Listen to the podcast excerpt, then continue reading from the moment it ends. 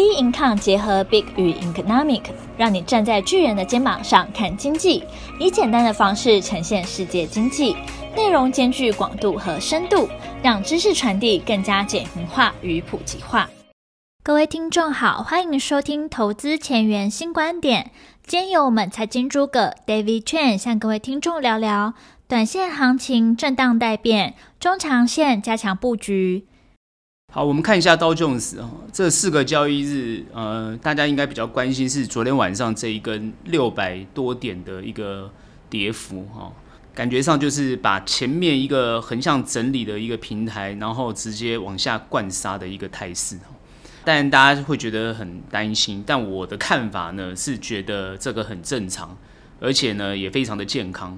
好，为什么这样讲？其实呢，目前美股呢上一周一直。到这一周的一个表现，看起来都没有一个方向啊。这个方向就是说，既不上也不下的一个横向，其实是一个很难以捉摸的一个态势。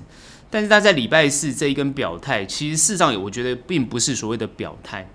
而是呢，这符合我之前一直强调的，现在是一个很明显的，呃，美国政府在一个呃高通膨的一个情况之下，哦，那他必须要在这个位阶上做出一些动作。那当然，很多人出来骂，就是说，呃，主要是美国政府的这个一些官员出来放话啊，造成行情往下跌，这个也很正常。好，他他如果成为这个所谓的箭靶也好，或是成为这个众矢之的也好，但实际上来讲，他讲的也就是事实啊。他出来的目的也是希望让行情在这个地方降温。好，因为实际上来讲，呃。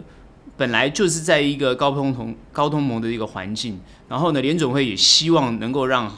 这个市场哦不要再一直追逐这些风险性资产，所以基本上来讲，呃，股市也属于风险性资产，所以在现阶段，呃，它必须要往下走，这是很正常。而且我们就看这个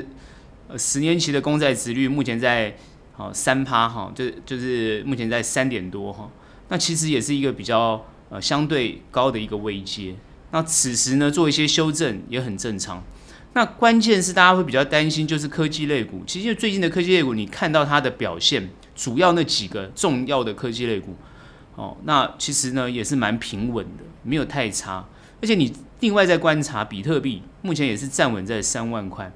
哦，三万块美金，也没有比表现得太差。只是油价现在在一百二十二块，是相对高了，因为呢。一般而言，大家会认为在一百一十一哦，一百一十一哦到一百一十四，或是在一百一十这个 range 里面，其实基本上算是比较健康。那目前已经到了一百二十二，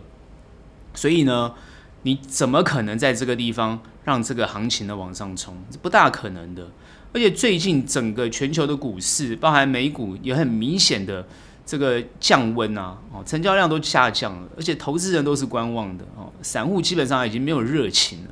这也是大家希望看到的一个局面。所以我为什么会觉得说它这个跌了六百多点是一个一个合理的下跌？那前面都不跌，那前面都不跌就很很很吊诡，就代表说还有人对于这个行情有极度的希望，哦，让他希望往上往上走。可是各位从那个量去观察就知道是不不大可能的，因为因为没有气氛。哦，全球没有这个气氛啊，没有这个非常乐观的气氛。那我最近也观察到美国有一些呃，对于新冠的报道。我们最近比较观观察到就是这个哦，Long COVID 的这个问题。那现在感觉上好像已经变成是全球突然关切这个得到新冠之后有一些副作用，而且是长期的副作用的这个问题。好，那这样子呢，是不是会冲击到大家所关心的与病毒共存的这个状态？哦，因为与不能与病毒共存是现在全球所期望的，因为病毒共存之后，才能够尽快的开放边境，尽快的让全球再度恢复到过去以往的这个经济成长的这个情况。可如果说又碰到了这个疫情的问题而没办法解决，哦，那它又会恢复到之前哦这种经济衰退的现象，哦，那这个问题就大了。所以现在目前呢，我发觉有几个比较重大的问题，还会去影响到持续影响到这个盘势。第一个，除了联准会的动作之外，另外一个就是疫情。那为什么俄乌战争现在又大家不会去谈？我最近观察到这个俄罗斯的一个态度，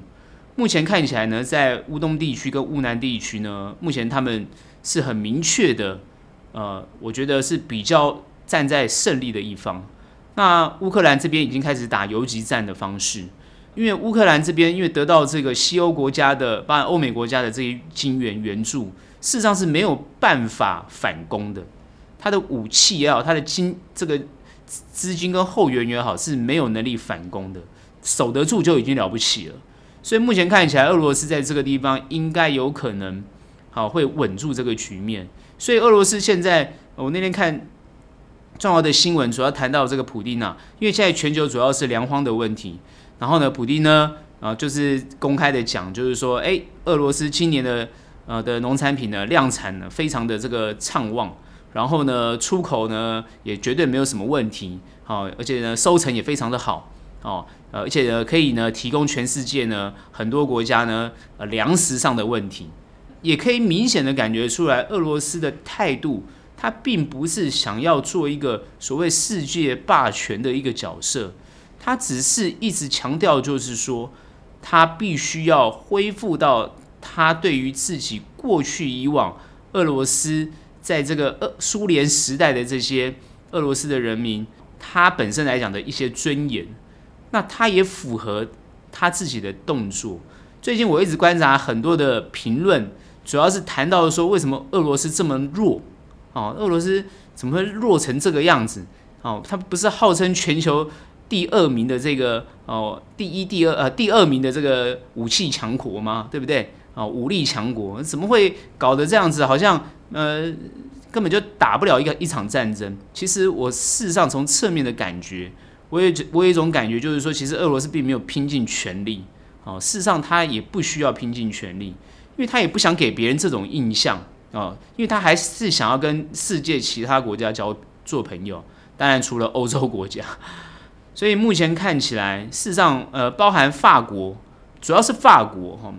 啊、他会比较支持。哦，像季辛吉这样的一个说法跟看法，好，那季辛吉呢，主要就是过去以往一直在推动所谓的一种和平外交或者是模糊外交的一种态势。当然，对于受害的个国家，比如像乌克兰这样的一个情况，或是像之前乔治亚或是这些东欧的小国，他们过去以往是受到苏联的呃压迫哦，就是俄罗斯的压迫哦，觉得自己呢呃。活得不像自己的国民啊，那基本上他们会有这种感觉，所以大家希望得到欧洲国家的援助，或是尽快加入欧洲，但很自然就变成俄罗斯的安全威胁，这个就是变成是他必须要去化解的一个原因。事实上，已经有很多人提出对于乌俄战争的俄乌战争的一个最好的最佳模式，只是必须要能够呃，不管是美国或俄罗斯能够去接受这个最佳模式。啊，目前看起来战事还会持续下去，所以油价看起来是没有办法恢复到正常的局面。虽然委内瑞拉哦，美国现在跟委内瑞拉跟沙乌地阿拉伯哦有一些共识，能够希望增产哦，尤其是 OPEC 希望能够增产，但是它它的增产也没有办法去填补哦缺少这个俄罗斯的油的这样一个态势，所以目前看起来油价是没有办法在短期内往下降。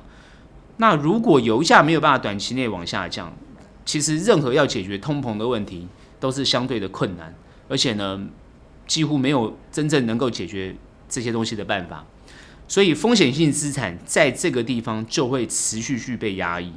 所以你问我说后面怎么去看？我觉得在这个地方会修正，可是很多人会想说，那修正会不会跌破三零六三五，就是道琼斯前波的这个低点会不会跌破？我的看法是不会。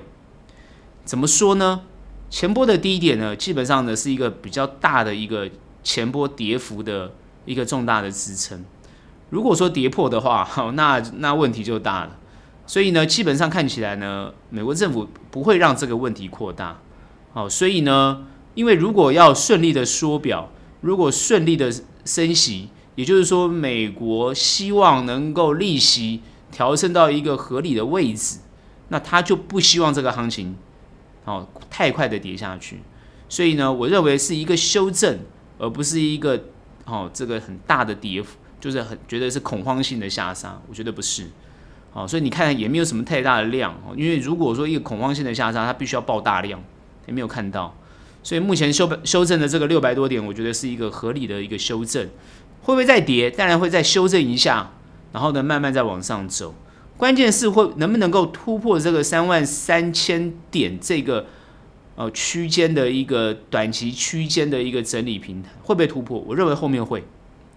后面会。至于突破之后会不会再往下跌？我觉得还会再往下跌。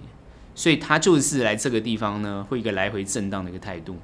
好，所以呢，一样是为什么你会发觉，哎，奇怪了，怎么？不管是国际的这个风险性资产的这个成成交的量都会有一些萎缩，然后呢，呃，气氛上感觉都是偏悲观，那这个就是一个必要必须要的气氛，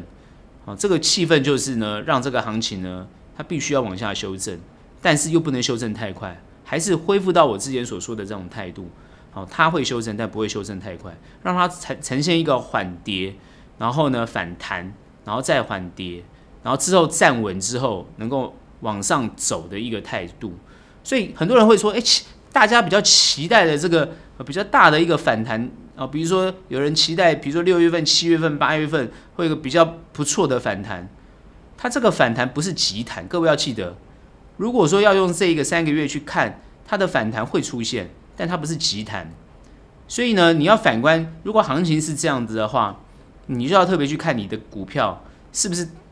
跟上这个指数的变化。”如果股票不是跟上跟上这个指数的变化，你就要有所取舍。哦，如果强于这个指数，那当然是不错的。哦，那如果是不是强于，而且是弱于这个指数的变化，那你的股票可能就是偏弱势的股票。这个时候你可能必须要去好好的思考要不要持续持有它。原因是因为在现阶段是处于比较相对弱势的股票，它很有可能在大波段修正的时候，它不会有一波比较像样的那个走升。它是它的反弹都会一直被压抑住，所以呢，还是要特别去注意这个情况。那当然，大家会去关心说，现在美国政府现在的政策到底是什么？哦，如果以风险性资产这些状况来讲，我觉得它当然不会那么直接去关心股市这样的一个变化。目前看起来，呃，拜登的重心还是放在亚洲。那比较有趣的是，我们上周提到这个 IPEF，那因为排除了台湾，后来在六月一号的时候。突然搞了一个这个美台哦的一个贸易啊美啊台美贸易的倡议，它的形式是有点像这个 IPF 啊 IPEF 这样的一个状状态，就是它只是倡议哦，它并没有它并没有任何形式，也没有任何的条文，甚至也没有任何具体的东西，它只是说哎哦你可以哦按照哦我们提出的一些条件哦来往这个条件呢哦。等于说呢，大家等于说是有一些共识，哦，但是呢，绝对没有这个所谓的贸易协定哦，因为大家要看到的是自由贸易协定啊，比较明确的自由贸易协定，像 RCEP 就是很明确的自由贸易协定，好，那这个 CPTPP 也是比较明确的，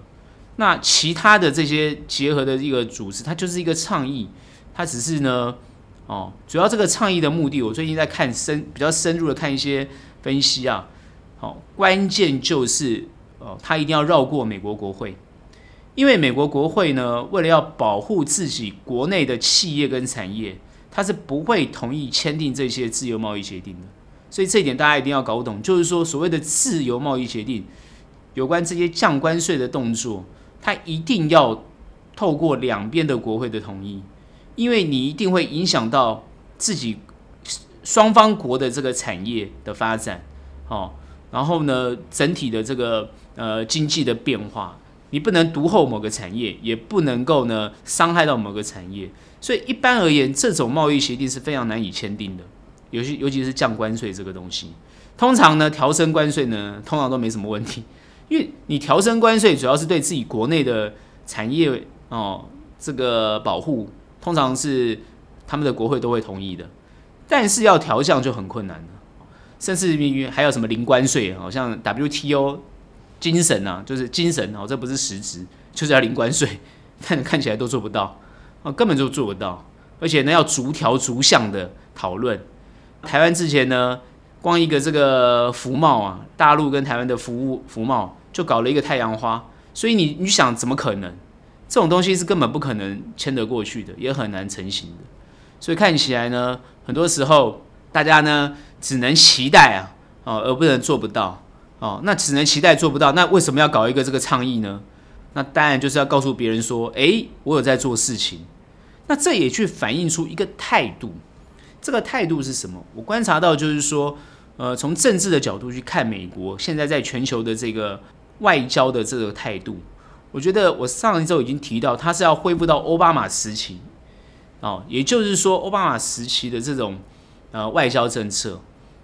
属于一种所谓的比较模糊，哦，从模糊的政治立场来去谈一些实质的东西，哦，那这个东西其实是一直维持双边比较有能够呃合理可以去做交流的动作。也就是说，如果要进入到实质的东西，如果你前面这些东西政治立场没有谈清楚。通常是进不了实质面的东西，所以他们的政策是采一个模糊的一个态势。但是呢，因为很多人不愿意模糊，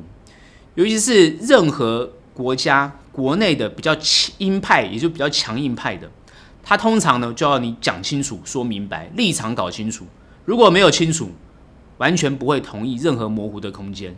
也就是说，如果模糊空间不存在，实质东西就不会存在。那实质空空东西不会存在，那就是双方就是对立，对立的结局呢，就是像现在俄乌战争这样的情况。所以很多时候，哦，我们看到有些政党是比较偏和平的，有些政党呢偏比较偏武斗的。那武斗的通常会票比较多，所以各位要慢慢知道选举最后的结局，就是各位去知道啊，民主社会最后的一个终。就是民主之恶啊，它最终会走向一个很明显，像这种你会选出哦强硬派的领袖哦，因为他比较能够哦获得到多多数的选票，因为这种所谓的铁票通常都是武斗武斗派的，因为它都是强硬的。通常所谓的中间派都是比较摇摆的，那中间比较偏和平。好，那当然如果说比较极端的两边，他们呢把中间的。这些选民瓜分掉之后，大家就是对立了。像乌克兰就是很明显有这种情况啊，像乌东跟乌西的这样的一个对立啊，所以造成这个偏俄跟偏西欧的这样的一个一个态势。所以呢，很多人都在想到说，这个民主最后会选出像希特勒这样的一个人，事实上是没有错的。因为当一个民族受到别人的打压，别的国家压迫，像这个签订的这个。凡尔赛条约造成德国大部分的人觉得自己很悲惨，好悲愤，哦，必须要反抗的时候，他就会全国团结，然后去选出强硬派的领袖，然后来跟各个国家对抗，啊，这就是你现在看到俄罗斯会选出普丁的原因，就好像之前美国会选出川普的原因，所以呢，很多国家之后就会壁垒分明。那壁垒分明之后所造成的结局呢，就是呢没有和平。那没有和平就没有经济啊。现在大家都在谈这个问题哦，所以事实上很多人对经济后面是非常悲观的，因为呢没有和平不会有经济，尤其是呢一些呃希望不要和平的产业啊，比如说像武器商啊，哦，比如说像这个能源商啊，它不需要和平啊，你越越战争越好。你越你越斗争哦，越有利，尤其是权力的挑战。如果说透不透过一个和平的方式取得权力，而是透过一个武斗方式取得权力，那很多野心家就会希望用武斗的方式。所以，我们看到这个未来，其实很多人对经济是非常悲观的。我看到很多经济学家也好，从商业的角度去看，其实本来竞争很正常，只是竞争到最后变成什么？哦，就是。我你死我活，竞争到后来就是没有和平，就是你死我活，这是大家不愿意看到的。所以应该要有一个合理的制度，然后呢，把双方呢，就好像你看这个球赛一样，虽然双方呢在在抢夺或者在抢一颗球，或者不管是任何的球赛方式，它就是有一个规矩，有一个制度，有一个游戏规则。如果全球不尊重游戏规则，像我想，不管是贸易协议也好，倡议也好，其实就是希望递出一个游戏规则。如果没有人要遵守游戏规则，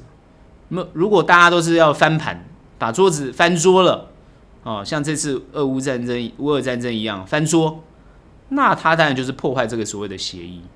那是不是所有人要去惩罚这些破坏协议的人？像现在欧美国家就是在惩罚俄罗斯啊，他就是觉得你是破坏协议的人啊。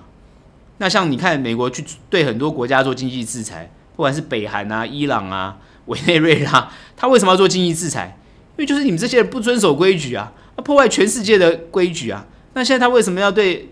大陆做这个经济的贸易的这个关税的制裁？他认为你你你也不守规矩啊。好，那问题是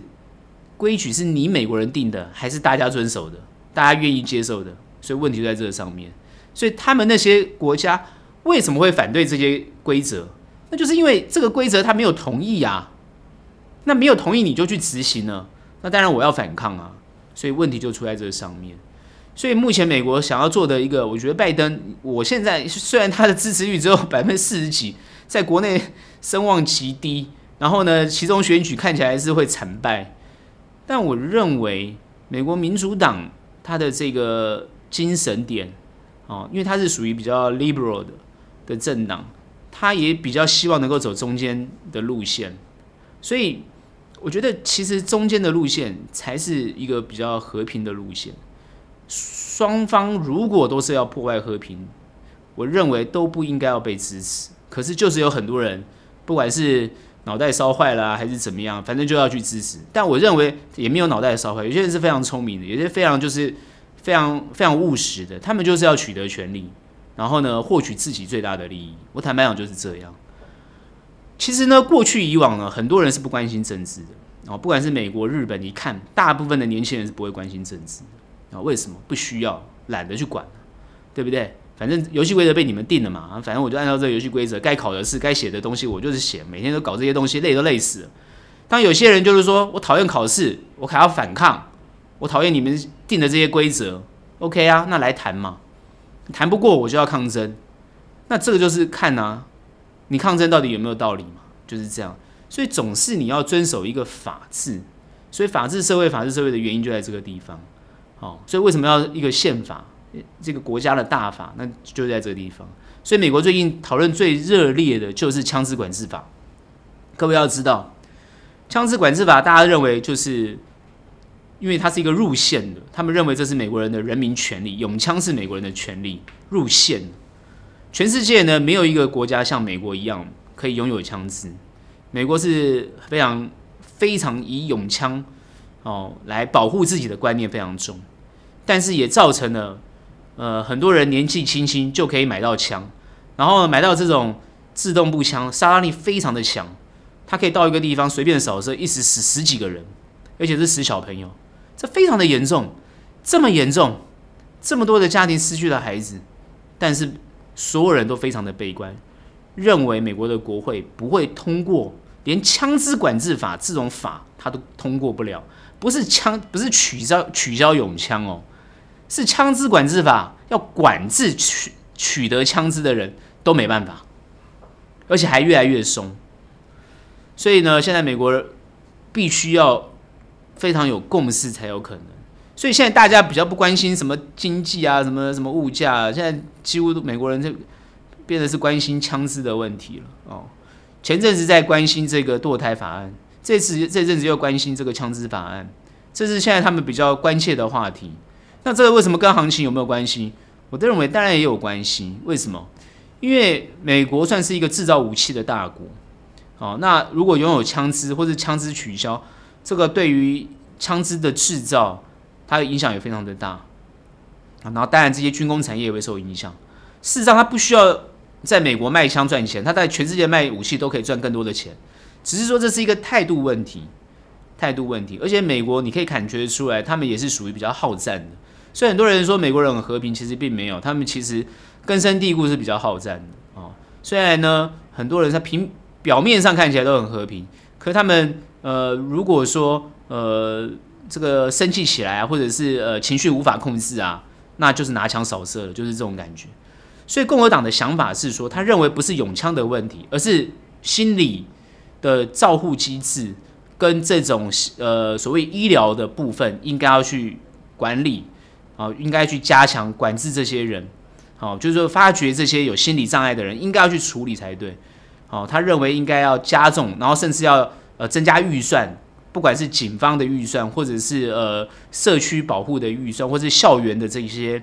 警卫的预预算，他们他们是另外一种思维，也就是说，如果坏人有有枪，有一把枪，他认为平民就要有两把枪。你们大家可以知道这种想法吗？就如果坏的国家他有有这个一百枚核弹，那我就要有两百枚核弹的这种概念。好，我我看他们的分析都是这样子的，而且他们大部分大概有七成的民众是支持这样的看法。美国人民的家庭拥有枪支的数数目非常的多，所以呢，基本上这个问题是他们现在比较核心的问题。那这个也是反映出他们民族性的问题。哦。虽然呢，它是一个多民族所存在的一个国家，可是呢，也可以反映出他们集体意识的想法。所以目前看起来，哦，我觉得不管是民主党也好，或者是共和党也好，我认为共和党在下一波的选举应该会取得大部分的优势。只是最近因为枪支的问题，所以民主党想要趁势能够扳回一城，看能够拉到更多的中间选民去支持哦，反对这个枪支。哦，或者是要枪支做管制的这个动作，目前我觉得他们的重点放在这上面。反而对于经济啊的议题，拜登已经讲了啊，这些事情交给 FED 去处处理了，他不想管了。他认为就是 FED 解决这个问题。哦，最近呢，呃，比较看到的是他们的那个支持这个半导体产业的这个六百多亿的案子被搁置了，哦，就是没有通过。那没有通过，会反映出另外一个问题，就是说拜登他们在经济推动上的任何的财政政策，哦，有关这些经济的这种政策都不会过，所以不用太乐观于他认为他的这些法案，哦，对于实质上会有什么帮助？我认为帮助不大。所以真正影响行情的还是 FED，所以我看很多法人还是比较注意 FED 的动态跟角色，哦，反而不是在于这些财政政策，它几乎是。没有什么影响的哈，所以我们谈的这些看法，主要是看美国的一些状态，包含它国国际的这种态势，然后呢，包含这些国际的趋势，所以呢，趋势很重要。如果趋势掌握对了，基本上后面的行情不会看太差，好，有时候看的太太错，这样的操作会比较有利。目前呢，呃，大部分的短线的客大概在美国，我看已经。没什么太大的能耐了，就大概几乎都不会赚到什么钱哦。你就看他慢慢对于这个东西呢产生失去兴失去兴趣，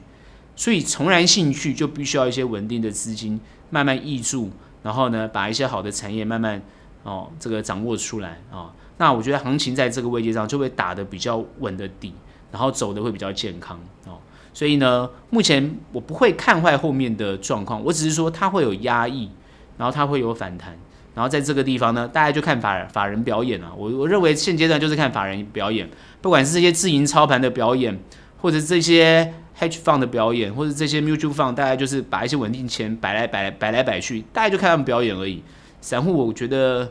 少跟他们碰吧，你你碰不过他们，你也赢不过他们。好，在这个地方，我看很多人做美股的散户，大概现在大概奄奄一息了吧？我我觉得很正常啊。你怎么会觉得你在这个地方？会赢过美国的的这些操作操盘高手呢？这 让我觉得很好笑，还可以出书，还可以还可以还可以讲一些让我觉得很有趣的话。我就是觉得看看就好。所以呢，现在面面对美国股市的后市，基本上还是要呃以法人的角度，还是会明确的去掌握他们的态势，然后呢来操作自己手上的部位。应该这是我的看法。好，我们很快看一下台股。台股呢，因为美股大跌的关系，哈。那台股今天其实表现，我觉得也还好，没有跌得非常的多，而且呢，还有拉出一些下影线。表现上来讲呢，虽然美股跟着美股跌，但是呢，跌的没有很多，这反映出一个什么样的态势？之前我讲过，台股其实它的位阶表现的是呢，比美股稍微低了一些，可是最近在弹升的过程中又表现的比美股好一些，这就是符合我之前讲的。如果说别人在跌的时候，然后你在涨。别人在反弹的时候，很有可能你就会跌。好，它相对的就是会慢慢的恢复到呃比较接近的状态。那现在目前看起来行情就有这种态势，整体看起来美股美股呢，在这一两周都在做一个横向整理的动作。我讲的是道琼斯。那我们看一下加权，在这个位阶上来讲，它也是看起来有像比较在整理的态势，但是它基本上来讲，它的幅度上来讲呢，它就会走的跟美股不一样。它的上下的幅度虽然看起来比较平，但是呢，幅度上来讲呢，还是会有的。也就是说，在这个位阶上来讲，本身也就是难以操作，而且你看那个量是一直在缩哦，一直越缩越少哦。那今天呢，甚至已经跌出这个呃。两千亿的一种状态，只今天的量只有一八七二，那这个说明了一个什么样的一个一个状况？因为今天跌了一百六十一点，其实也没有跌非常多，但是它说明了一个什么样的态势？也就是说，目前台股哦，它的热情已经哦这个不见了哈，它也蛮符合就是主底的一种趋势哦。很多人讲说主底它必须要有一个呃价跌量稳的一种态势。所以呢，它慢慢的价跌之后，量缩到一个状况，它慢慢放量，它持持续往上，它底部才会出来。所以目前台股在这个位阶上来讲，我觉得它也属于一个比较高位阶、短期的高位阶的一个整理。那之前的反弹，因为我觉得弹得太快，尤其是它之前那一根莫名其妙拉一个，那就是 MSCI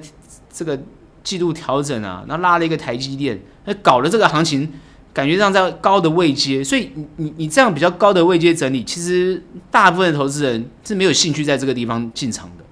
事实上是真的这样子，好，所以他为什么量会输？那就是气氛不对。这个气氛就是怎么样？叫观望盘，大家都不想玩。那谁在玩？当然就法人了。那现在就是一些法人在在操作，哦，或者一些专业机构在操作。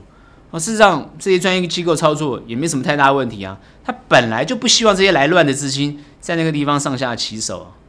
所以呢，你看他的操作也觉也觉也觉得哦，短期操作也是还蛮稳定的。哦，短期该赚也赚哦，那不该赚他也赚啊，但赚不多没有关系，他只要挣报酬就好。而且我们明显看到在这个地方，投信不断的在换手的动作，好，把一些股票换到另外左左手换右手，啊，就是换股票的动作。哦，投信也在做一些调节，所以我们很看到这个地方，其实呢，政府的琢磨并不多啊。我们现在目前观察这个地方呢，我觉得政府好像把它放自动驾驶一样，像飞机放开自动驾驶一样，知道吗？啊，我觉得现在台股的行情就是把它开自动驾驶啊，开自动驾驶干嘛？就跟着美股就好了，反正你跌也跌不到哪里去啊。哦，他比较关心大跌了，好，政府比较关心大跌。你没有大跌啊，民众也没什么没什么反应，他其实就不会太 care 啊，因为呢，政府的角色本来就是一个稳定的角色，而不是一个哦这个在那个地方呢炒作的角色哦，让民众稍微冷静一点哦，然后让民众呢稍微去理解一下，就是说行情不要太热，这是对的。我只是觉得今天跌的不够哦，那我认为它应该在跌哦，所以下一周我觉得应该还在继续修正，至少把前面这个。缺口啊，上升的缺口，先把它补起来之后再往上弹，会比较好一点。但如果说礼拜一又开始呃往上拉，那我就觉得这个行情叫没完没了，那量还会持续持续少，所以应该要让行情稍微呃比较健康一点，就是说跌到一个合理的价位，然后让它的量慢慢放出来，然后持续往上走，这才是一个好的一个呃比较健康的态势。有时候之前台股，我觉得就是说有时候涨得不合理，哦，然后呢，至少然后到时候修正又修正很多，那大家当然在这个状况呢就比较难以获利，所以现在台股要获利啊，好，你的节奏要掌握清楚。那现在台股什么节奏？它就是一个横向整理的节奏。那横向整整理就如果区间很小，短线不容易操作，好，那还是呢长线中长会比较有利。那现在为什么对中长有利？因为它主要从一月份一直跌跌到现在，哦，五月份开始反弹，那弹的幅度又不大啊，大概一千点，一千点的一个状况呢，幅度不大，很多股票也没有回到它合理的位置，所以基本上来讲，很多人还是比较期待行情走稳。那既然期待行情走稳，那就要让一些比较健康的资金，慢慢的，我所谓的中长资金，慢慢把这个底部布出来，然后让行情往上走，然后。跟联动的这个经济复苏或是通膨哦，能够缓解，然后压抑在一个比较合理的价位，然后呢，整个行情就会走得比较健康。那一路走得比较漂亮，可以突破短期的均线，然后恢复到前面的高点，然后呢，走了一个比较合理的位置，然后把一个反弹的幅度走出来。那这样子，大部分的股票，哦，它呢有获利。那我觉得呢，日市场的热度，这个气氛就会回来。哦，所以现阶段很多人去看这个行情，他看不懂，我觉得很正常。哦，你也不用看太懂，你只要知道趋势就是会持续的压抑这个盘，反弹不会很强的反弹，它就是一个弱势的反弹。但是呢，反弹要懂得好进出，好，你不要在反弹的时候进出进场，好，你要等它跌的比较多的时候进场，然后呢，反弹的时候出场啊，来回这样做，你的你的获利会短期获利会比较明显。那中长就不用跟这个地方随机起舞，好，你不用太 care 这样的一个状况，你只要知道你的股票是好的，好，基本面不错，那未来营收获利状况都不错，那现在被修正刚好是你捡便宜的时机，所以两者两者的心态是不大相同。这个论述我讲很多次，但是呢，这个论述就变成你获利的核心。如果你听得懂，你大概就会赚钱，因为你知道这个核心的想法，所以你会获利。可你听不懂，你大概就常常亏钱。为什么？你还是习惯你自己那个操作方式，好。大部分的操作方式就是怎么样啊？市场行情好的时候，赶快想要追股票，然后跌的时候呢，就套出了；或跌的时候呢，又又想要要卖股票，那当然就是亏损嘛。所以在这个阶段来来讲呢，就是必须要把那个心态上调整得非常正确才行。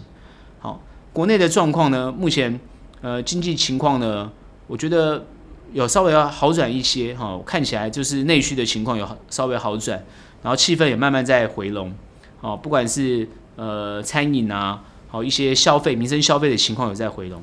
可是最近的疫情很吊诡，我觉得政府必须要在这个疫情的过程当中，把这些东西弄得很清楚，因为我知道最近呢，大家对于这个 Long COVID 啊，就是长新冠，有一种很强烈的，就是不安感。我们不能说恐惧，前阵子在比较担心的就是。呃，小朋友的这一块，那现在因为疫苗进来的关系，所以呢，小朋友现在都可以施打疫苗。那现在问题出在就是说，打了疫苗，那你也染疫了，那染了疫之后，你正常应该有抗体。现在搞的就是说，哎，你有抗体之后，你还有后遗症，这个东西没有弄清楚。就是最近的一些讨论都在讨论这件事情，那没有一个医生可以讲得出来一个比较明确的答案。我后来发现。因为他们也不清楚，因为主要就是现在各个国家突然发，就是发发现了有这种长新冠的问题，然后就是不断的呃有一些报道啊或者专业的期刊出来，然后呢影响到我们台湾这些医生的一种态度跟角色。那目前国内的政府还是很明确的要走这个与病毒共存的一个态势，可是与病毒共存的态势，现在如果说一般的民众又产生恐惧。那你的时间就会在拖长，哦，因为你染疫的人数不够，那染疫人数不够，你就没有办法，呃，真正与病毒共存。那你的这个境外，哦，也就是说你的境外就不会开放，那你的经济，国内的经济就是还是没有办法恢复到两年前疫情，哦，这个我们封国的这种情况。我们叫封国，我们不是封城，我们封国，哦，那你就是。你就是没有看到有观光客吗？你你看起来就是这个很困难。国内到底要走走什么样的态势？我觉得他必须要明确。目前看起来就是呃，他很明确，他想要走病毒共存。但是很多这些声音也好，不管是医界也好，或是反对党也好，其实我觉得在野党也没有说不愿意与病毒共存。我觉得他们之前也是希望与病毒，他只是觉得你配套没有做好。那现在看起来执政党已经把配套已经慢慢做出来了。那做出来之后，现在又碰到这个新的问题，我认为这个问题要尽快解决，要赶快解决，哦，也就是说，它到底 Long COVID 到底是一个什么样的状，呃，一个状态？他这个状态到底是很严重吗？哦，会造成一个长时间的一个长期的一种呃影响，还是它只是短期？我最近看到就是说，呃，因为呃。因为疫这个病病毒啊，它造成你身体的一些变化，然后你因为增加了疫苗或是一些药剂的关系，你增加了你体内的这个抗体，然后你抗体就去攻击了病毒，后来病毒被攻击之后，可是抗体变得是怎么样？不稳定。哦，这个抗体本身来讲，好像 T 细胞这种，它会增生，而且攻击你，攻击你这个正常细胞。哇，那这样造成你身体的伤害，所以这就碰到这个问题了。那当然，这些问题在医界来讲，他们又用透过一些药物在控制，等于说让身体要恢复一个平衡的状态，能不能解决呢？我觉得医界必须要讲清楚，到底有没有办法把这个所谓的 Long COVID 解决。如果可以，我觉得民众就不要担心了。好，我还是一直强调，如果持续担心下去，经济就不会好，经济不会好，你行情怎么看也好不到哪里去，因为它那个就是压抑着，压抑着这个投资氛围。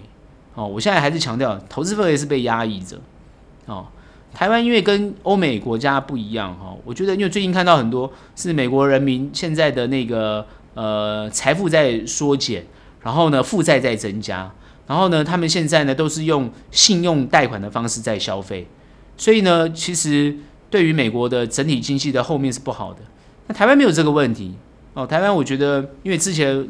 呃我们在控制疫情方面当然比美国好，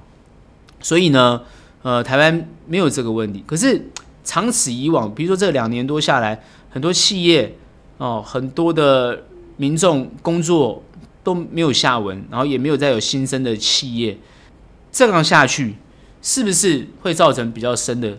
严重的问题？然后造成经济比较严重的问题？现在就是要持续去关注这方面的东西。好，所以呢，我们看法是说，行情它在这个地方虽然是会有反弹，持续反弹，因为主要国内上市公司、上市贵公司，哦，通常都是外销比重比较高的，所以呢，不影响不大。但是呢，民众的信心还是很重要。所以我觉得政府在这方面呢。还是需要给民众一些比较强的信心，不管在经济，不管在生活。那因为在最近行政又有一些这个配套方案，但是感觉上没有实质的哦下去。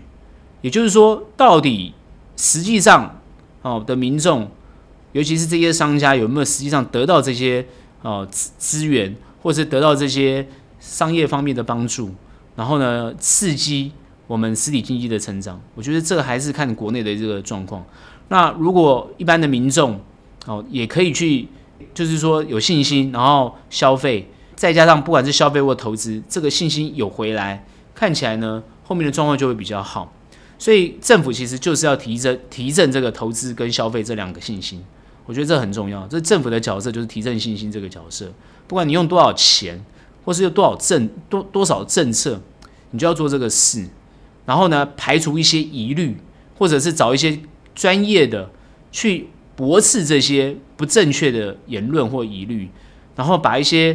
别人提醒你的一些正确的东西，尽快把它补足或完善化。像最我觉得最搞笑的啊，这边提到这边虽然跟行情没有关系，跟投资没有关系，可是我觉得这个一定要讲一下。这最搞笑的是，这个新冠的家属最 care 的，哈，就是。呃，遗体处理的方式，正常来讲，按照这个流行病的管制法，当然是因为你是流行病嘛，那他当然就是要尽快火化，没有错。所以呢，一般家属都非常悲痛，他没有办法见最后一面。那真的是搞不清楚这个这个到底该怎么办。可是明明就是你今天是一个新冠，你今天并不是一个传染病，就是那个那个非常严重的传染病，所以你事实上也应该也会有配套方式。好，我觉得应该要有一个配套方式，好，能够去解决这个问题，而不是，而不是就是让那个法条，就是说，哎，我就是按照这个法条走啊，然后我就是我我们就是都这样做啊，好，那你都没有一个弹性，那我觉得这是不对的哦。事实上来讲，本来大家从来没有面面对过这个新冠，因为传染病，那他这个传染病就是你家属也要被隔离，不管你有。呃，有得病没得病，你都要被隔离，那自然而然你就没有办法去送这个死者最后一程嘛，这是也很难过的地方，大家都很难过，没有错。但问题是，你有一个很好的妥善处理方式，因为这一点也是跟信心有关系。我认为跟信心有关系，只要任何跟信心有关的信的呃有关系的事情，站在政府的角度要尽快解决，要尽快处理，我觉得应该是这样才对。哦，所以你能够晚。让民众有信心，然后让民众愿意哦上街头，让民众愿意呃这个呃多消费多接触，那你自然而然你国内的经济就会哦复苏嘛。那这也是政府希望看到的。那自然而然投资的力道就会加大嘛。那自然而然薪资的方面它就会增长嘛。这就是大家要看到的。其实美国他们也在做同样的事情。好、那我觉得政府他在处理这个方面是应该是有能力解决的。哦，这种东西不能拖，那就要动作快。那我觉得行情才会慢慢的哦比较趋于一个反弹合理的一个状态。不然哦，这个行情就是压抑，然后没有信心，那量就出不来。哦。很多人在看嘛，那为什么季线反压攻不破、攻不过去？你没有你你的量缩了，你怎么攻得过去？你一定要有有比较好的成交量才会攻得过去。好，所以这个时候呢，就是啊，要让大家各各个方面通通都要有信心。这个解决方案并不难，只要去执行，各个各个单位去执行的好，我觉得他是做得到的哈。而且马上面临到选举。所以呢，我觉得不管是在野党也好，或是执政党也好，应该都有很多地方可以着力啊，都可以着力。所以我看最近的攻防也很有趣，所以呢，我们就会持续观察下去后面的状态。但是行情的部分，我认为呢，还是一样，各位不用太担心哦。我主要的想法还是一样，这个地方短线上呢，哦，你必须要呃知道它难以操作，所以呢，观望会不错。然后呢，中长期呢，持续布局，加强布局，因为呢都会有一个不错的获利，所以呢，这是一个很重要的、很关键的 message，好，希望大家也能够把握，这是我的看法。我们今天的节目就到这边结束，喜欢我们欢迎订阅，有任何问题、任何想法，欢迎到脸书专业以及 Instagram 跟我们做交流喽。那我们下期节目见，拜拜。